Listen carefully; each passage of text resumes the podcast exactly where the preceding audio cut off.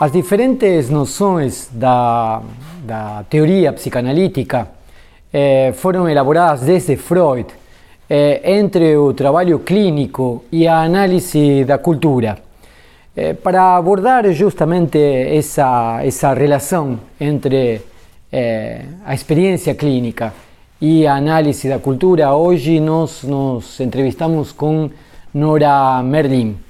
Eu sou Daniel Omar Pérez e este é o podcast de Psicanálise e Filosofia.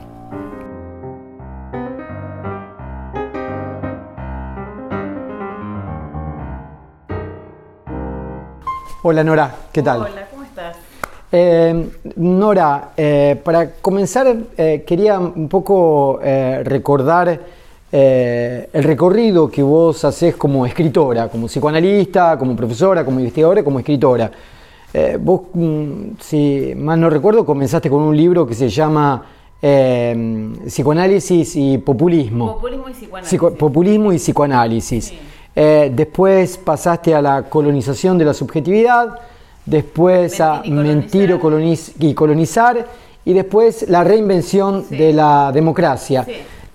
¿Cuál es ese recorrido que vos haces? ¿Por, por qué eh, ese- esa tetralogía? Sí, o sí. Este, y el próximo libro es este, que no, es- no salió todavía, pero eso es una primicia, Ajá. es el despertar afectivo. El quinto sería. Sí. Eh, eh, hay una serie de eso, hay una secuencia. Yo creo que el, el denominador común, mi, mi tema central es el pueblo. Es la La construcción. noción del pueblo, la Sí, noción de pueblo. Es lo, es lo que insiste en todos los libros. Este, ¿no? Em, el yo empiezo a, a trabajar mi tesis de maestría de ciencias políticas con Ernesto Laclau. Y en, en esa tesis em, propongo la diferencia entre masa y pueblo, porque yo veía como un déficit en, en la academia, en la gente que trabajaba el populismo, en el sentido común, ni hablar, por supuesto, este, como que todo era lo mismo, ¿no? Eh, masa, pueblo, eh, a veces masa, a veces pueblo. Ha- ha- Hay una interpretación que se puede hacer inclusive desde el propio eh, psicología de las masas y análisis del yo, donde parece que grupo, masa, pueblo puede ser interpretado de la misma forma también, ¿no? Pero claro, porque el sentido común, o inclusive los académicos, este, hasta hace unos, un tiempo, veían un grupo de gente en la calle y decían, esa masa.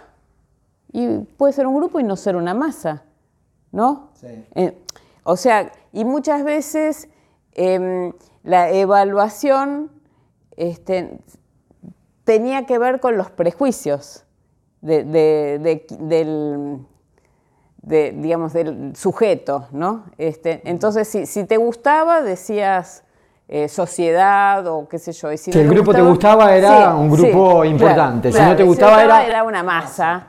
Este, y entonces yo lo que vi es que faltaban categorías para pensar mm, teóricamente, eh, este, conceptualmente la diferencia, no según los prejuicios del investigador. Pero eso parece también suceder dentro del propio movimiento psicoanalítico, a pesar de, de que Freud se distancia de los teóricos del siglo XIX, que veían en la masa, digamos, eh, una cosa amorfa y, digamos, eh, subhumana, Patológica. patológica, y Freud va a introducir la cuestión de la libido.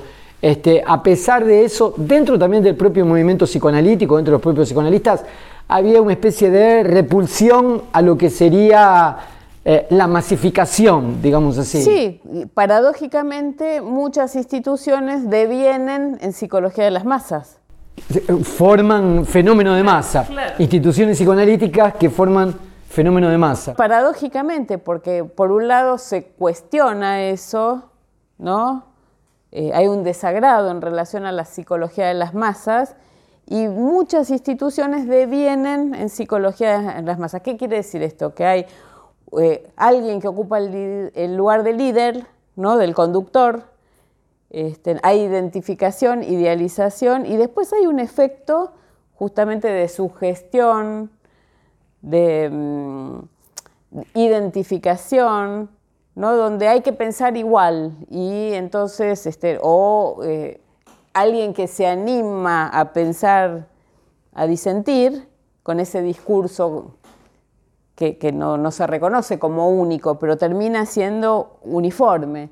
¿no? Entonces, e, e, ese, que eh, piensa distinto parece que lo excomulgan de la institución. Y es, un fenómeno de masa que puede producirse en la sociedad y en, también en asociaciones eh, de formación psicoanalítica. Claro, pero si hay algo que nada tiene que ver con el psicoanálisis es la psicología de las masas. Claro. Que, inclusive Lacan advierte y, dice en el seminario 11, dice, ojo, ¿no? Mantener la máxima distancia entre el ideal y el objeto. ¿No? Porque la transferencia tiene que separar el ideal del objeto, porque si no estamos en la sugestión. Sí. Entonces él dice, todo el tiempo hay que mantener esa distancia. ¿Y cómo diferenciamos eh, eh, el fenómeno de masa, que sería ese fenómeno de alienación eh, y, de, digamos, de idealización y de lo idéntico, digamos, a una relación en común que no sea un mero fenómeno de masa? bueno, ese es el desafío que tenemos. Eh, que, no es fácil porque eh, eh, es un saber hacer con la, y habitar, se podría decir, en comunidad horizontalmente con lo hétero. ¿no? Y no, no, es sencillo, este, porque, porque uno en general se defiende el narcisismo. y, ¿no? y no se quiere saber nada. Y hay muchos fenómenos en, incluso en las instituciones psicoanalíticas o en, la política, que aparecen como discrepancias teóricas y son a veces diferencias de, intolerables del narcisismo, ¿no? Este, o inclusive en la esfera de la, política también pasa eso, ¿no? Este, entonces, eh, vos decís, sí, bueno, ¿cómo, cómo se construye eh, un común que no sea la psicología de las masas, porque yo creo que la psicología de las masas tiende al todo y, al cierre. Entonces ahí estamos en problemas, porque el todo y el, y el, y el cierre este, produce excepciones, ¿no? No hay igualdad ahí, hay jerarquías, en la psicología de las masas hay, ¿no? hay jerarquías, hay excepciones, entonces hay segregación, este, y, y, eso va en contra del psicoanálisis, ¿no? Este, el psicoanálisis nada tiene que ver con la uniformidad o, con, la, con, esa identidad homogénea. Eh, el, psicoanálisis, muchos psicoanalistas dicen, bueno, el psicoanálisis es uno por uno, caso por caso. Bueno, esa es la teoría, pero después muchas veces tienden a lo contrario, ¿no? Al, al discurso único, todos pensando igual, eh, bueno, a la moda, a la identificación, al cierre. Este, entonces, este, vos me preguntabas por el populismo y psicoanálisis y entonces yo pensaba que era importante hacer esa distinción, porque la, teoría de la masa no es una teoría discursiva, es libidinal. Y si no es discursiva, tampoco es política porque la materialidad de la política es el, es el discurso, ¿no? O es el lenguaje. Este, entonces la teoría de las masas, la psicología de las masas, es eminentemente la sugestión, la identificación, la libido. Eso no quiere decir que la gente de la masa no hable, habla. Pero eso es como una ecolalia, ¿no? una repetición de todos lo mismo, este, donde me parece que no, es este, un modo de lazo social este, discursivo. No, no. yo lo pienso más como una categoría moral que política. Este, entonces el pueblo sí es una categoría problemática, discursiva, este, donde interviene lo libidinal, interviene el amor, pero no como la base de la construcción. Hay efectos de identificación, hay efectos de amor, hay, hay líder, hay, ¿no? pero es, bien distinto el líder de masas que el líder de pueblo, por ejemplo. El líder ¿Cuál sería la, diferencia? Y el líder de masas está en, uno podría decir, en la causa de la, de la construcción, está en el, ¿no? Es, es, como una positivización de la construcción. En cambio, el líder de pueblo es un efecto de la construcción que cae, que está al final. Eh, es como que el, el, líder de masas es el pastor con las ovejas que dice síganme, Sí. ¿no? que te traen malos recuerdos seguramente o algunos recuerdos. Pero ese, digamos, ese, esa es la construcción del líder. Y, y la relación al líder es de, de sometimiento, de obediencia, de, de, fascinación, de idealización. ¿no? Hay como una, eh, una eh, puesta fuera de juego del pensamiento singular, si querés. Este, hay acatamiento, hay sometimiento. Este, ahora, en, en, hay que, en, las construcciones de pueblo hay que estar como muy advertidos, en el sentido de... Eh, eh, eh, más bien hay que estar advertido de, de la masa, digamos, porque no es que uno está vacunado de la psicología de las masas. Uno ¿no? puede caer en ese claro, fenómeno de alienación. Nosotros los separamos así como analíticamente. analíticamente, como categorías, ¿no? Pero las categorías no son puras, nunca. En uno de tus libros vos decís que el líder no necesita ser una persona, que pueden ser, por ejemplo, los medios de comunicación. Claro, claro. ¿Cómo es eso? O, o, o pueden ser, o puede ser el odio, este, como en el fascismo. ¿no? O el, puede, una, una el lugar del líder. Claro, no, no tiene, puede ser una persona, un afecto, porque, ¿no? Este, porque el líder sería lo que, lo que de algún modo sería el denominador común de la masa. Claro. Y claro. ese denominador común puede estar eh, eh, en el lugar de, un, de una persona que de te una dice, idea, o de, de, un, de un o medio de comunicación que te odio, dice, o de, o un, medio, afecto como el odio. Claro. O de, bueno, el odio puede, nos puede unir, digamos. Claro, claro. Este, no nos une el amor, sino el espanto. Sí, así dice claro, Borges. Claro. Entonces, no, y los medios de comunicación yo creo que eh, en, desde que, eh, digamos, los medios son corporaciones, eh, generan, producen, instalan discurso único, instalan identificaciones y construyen psicología de las masas. Eh, de algún modo, eh, los medios masivos de comunicación te dicen inclusive a qué hora, ¿no? Eh, Gabriel Tarde decía que el periodismo, en el siglo XIX decía que el periodismo era aquello que te decía a, a quién odiar, que se orientaba. Claro. Cuando uno ve la programación de ciertos medios de comunicación, parece que ciertos medios de comunicación te dicen a qué hora vos te tenés que indignar con las noticias, a qué hora tenés que llorar con la novela, a qué hora tenés que reírte con y ahora, el... Y ahora peor todavía, porque los medios son corporativos, son concentrados, ¿no? son de, digamos, de empresas comunicacionales. Eh, la, la, misma, la misma información que se da aquí en Buenos Aires, se da en San Paulo y se da en Berlín. Sí. ¿no? Entonces te dicen... Por una cadena de, de, medios de comunicación. Claro, te dicen a quién tenés que votar, qué tenés que comer, a dónde tenés que ir a veranear, inclusive quién es culpable y quién es inocente, por ejemplo, ¿no? Este, más allá de la justicia. Sí. Ya, ya hay, ¿no? hay... O sea que los medios de comunicación no solo eh, sustituyen la escuela como el lugar de formación de la subjetividad, sino que también sustituyen en, en cierta medida la justicia. Ponele, como... sí. Y son, como decía Althusser, los medios son eh, eslabones reproductores de, de ideología.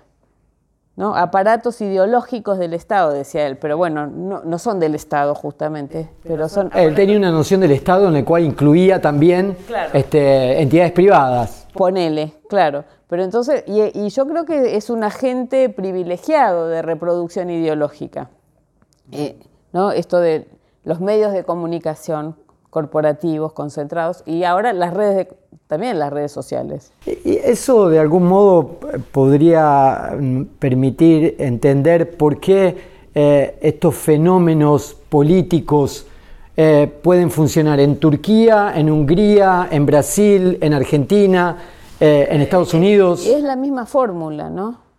Este, es la misma fórmula. Este, y eso explica este, una de mis preguntas en los libros es, bueno, ¿por qué el sujeto vota en contra de los propios intereses? ¿no? ¿Por qué vota lo que no le conviene? ¿Por qué vota en contra de sus propios derechos? ¿O por qué vota alguien de, clase humilde, ponele, este, igual que la oligarquía?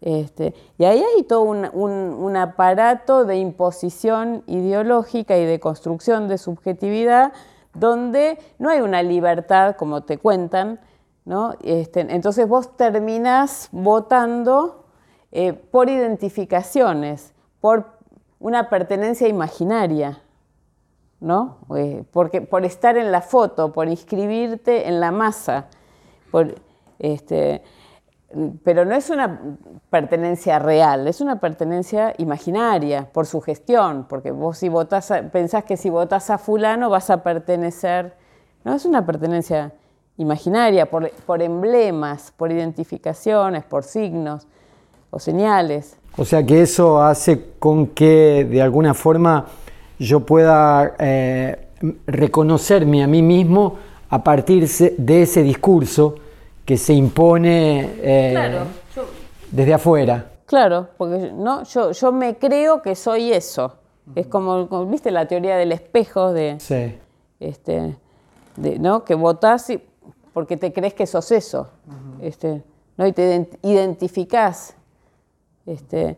Entonces, bueno, este, es, yo creo que es uno de los mayores obstáculos para la emancipación de los pueblos, todo, todo este fenómeno, porque es, es, es, una resistencia en la cultura, ¿no? Este...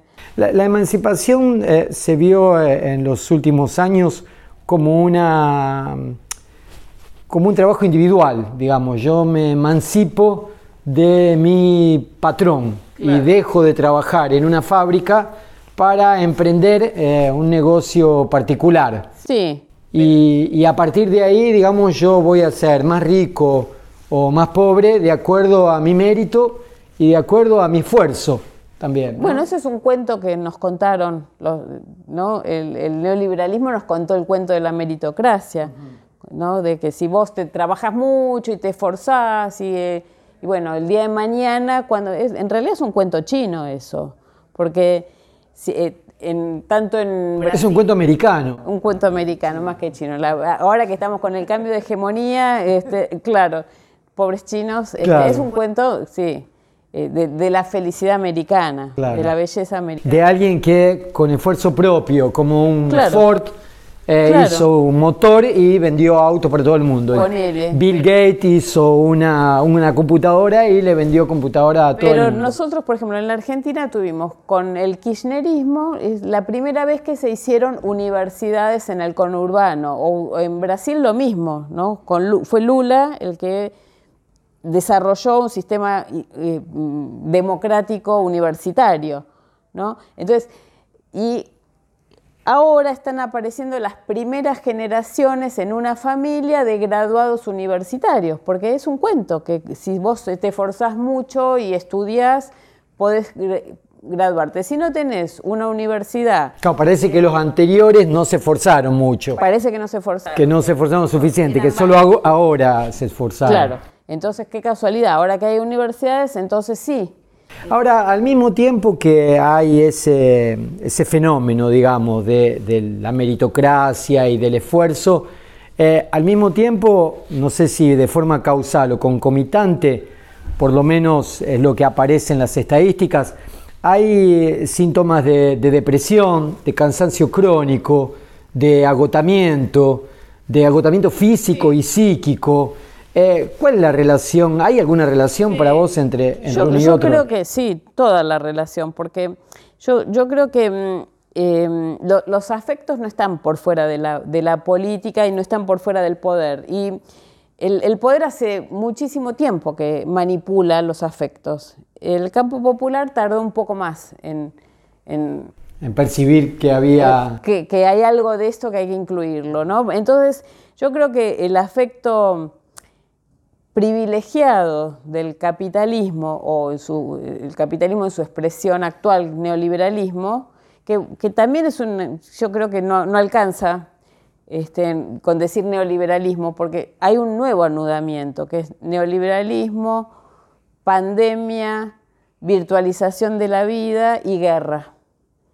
¿no? Hay eh, guerra Ucrania-Rusia, pero eh, sabemos que no es solamente Ucrania-Rusia, que es una guerra, hay como una militarización del mundo y una guerra eh, por... y, hay guerras permanentes en África, y hay guerras en Israel y Palestina, y hay guerras... Y, hay, hay un cambio de paradigma de lo unipolar a lo multipolar y, estamos en esa transición, ¿no? Como que el, neoliberalismo se fue anudando a la virtualización de la vida y hay que empezar a pensar en, estos fenómenos también, en su anudamiento. Ahora, estábamos con los afectos y el, afecto privilegiado, te diría, del neoliberalismo es la angustia. Porque es la angustia. Es la angustia, porque digamos, hay muchas definiciones de la angustia en, Freud. Freud desde, desde, el proyecto para neurólogos habla de, la, angustia o el afecto, dice, ¿no? Este, como resto de la experiencia de dolor queda que, el afecto o la angustia. Y él dice indefensión eh, o dice este, estado de necesidad o de indefensión o de prematuración donde el, sujeto necesita del otro y de los cuidados. Entonces, pero, y bueno, Freud hay tres teorías de la angustia, este, Lacan hay todo un seminario de la angustia, pero uno podría resumir la angustia diciendo, bueno, la angustia es desamparo, ¿no? Si, si tenés que poner una palabra, es indefensión. Entonces, lo que busca el neoliberalismo es eso, es una subjetividad desamparada, sin protección, sin derechos, en estado de nuda vida, diría Agamben, ¿no? Este, sin, el ropaje de la, protección estatal, política, de los derechos o, lo que sea. Entonces eh, busca un sujeto en estado de indefensión. Eh, eh, digamos, destaca el yo individual y después lo deja solo. Lo deja caído ahí, ¿no? Solo con la pulsión de muerte en, estado de desintegración, porque se atenta contra el tejido social, contra todo tipo de vínculos o de lazo social o de discursos o todo lo que es amparo, ¿no? Este, autoridad, límites, eh, va, va, quebrando todos los diques que Freud dice en la cultura, como este, la moral o la vergüenza, bueno, va, erradicando todo, todo esto, ¿no? Y podríamos decir, digamos, tal vez metafóricamente, que la dirección de la cura, tanto clínica cuanto política, eh, delante de ese eh, yo individual que se destaca y se deja caer, eh, la dirección sería la, reconstitución de los lazos sociales. Yo creo que sí, porque yo, yo creo que eso es... Este, es como un freno de mano al neoliberalismo porque es el, discurso que hay que ver si es un discurso, pero supongamos que es un discurso capitalista, atenta contra, ¿no? Es un, lazo social distinto. Este, entonces, que rechaza el amor, que rechaza la política, que rechaza la imposibilidad. Este, y entonces, el, como vos decías, el, el, capitalismo o el neoliberalismo es el triunfo de, o la exacerbación del yo, o del individuo, porque eh, está en el ideario del neoliberalismo, ¿no? Se acabaron las sociedades, eh, es la época del individuo, este, entonces se acabaron los, lazos sociales y yo, yo, creo que en todas las eh, culturas está la grieta ahora. Yo creo que es el, el triunfo más acabado del neoliberalismo, porque eso no es el conflicto político. Eso no, es, no tiene nada que ver con el conflicto. La grieta es una grieta de odio, ¿no? Entre que nada tiene que ver con la hospitalidad este, o con la cultura de la amistad. Este, la grieta es, eh, hay familias destruidas, grupos de amigos destruidos. ese es un fenómeno de Argentina, de Brasil, de Estados Unidos, entre Trump y demócratas. Es el triunfo del neoliberalismo, que es el triunfo del odio. Entonces, este, vos me preguntabas por los afectos en el neoliberalismo, yo creo que hay un triunfo de, la angustia, hay una angustia generalizada, una tristeza generalizada y después están los derivados de la angustia, como por ejemplo la culpa. La culpa es un derivado de la angustia, la obediencia es un derivado de la angustia. Así lo, formula Freud en Inhibición, Síntoma y Angustia. ¿no? Este, la obediencia es una elaboración de la angustia, este, como una defensa también frente a la angustia.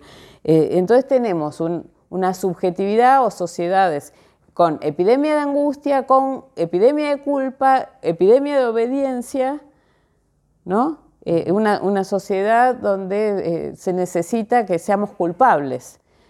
Este, porque si, si vos no, no, no, tenés realizaciones en tu vida, sos culpable. Porque no, no administraste bien o no hiciste bien las cuentas, gastaste más de lo que podías. Y en los pueblos es lo mismo, para los pueblos. ¿no? En la memoria tanto individual cuanto colectiva. Por ejemplo, sí. ¿no? En los pueblos, bueno, este, ¿qué, nos dice el, Fondo Monetario, este, los organismos financieros? Bueno, ustedes gastaron más de lo que podían, vivían en una fiesta. No, no, no era natural que, ¿no? Este, que la gente cambie el auto, que se compre celulares, aire acondicionado, eso no es natural. Este, quisieron romper ¿no? lo normal. Entonces, bueno, así les va. son culpables. Ese es el tema de tu próximo libro. Y mi próximo libro se llama Despertar afectivo eh, hacia un amor político. Eh, yo creo que, bueno, esa, este, bueno, no, les cuento porque si no, no lo van a leer. Lo dejamos para la próxima conversación entonces. Dale, Está bien. Bueno. Gracias, Nora. No, nada. Terminamos por acá.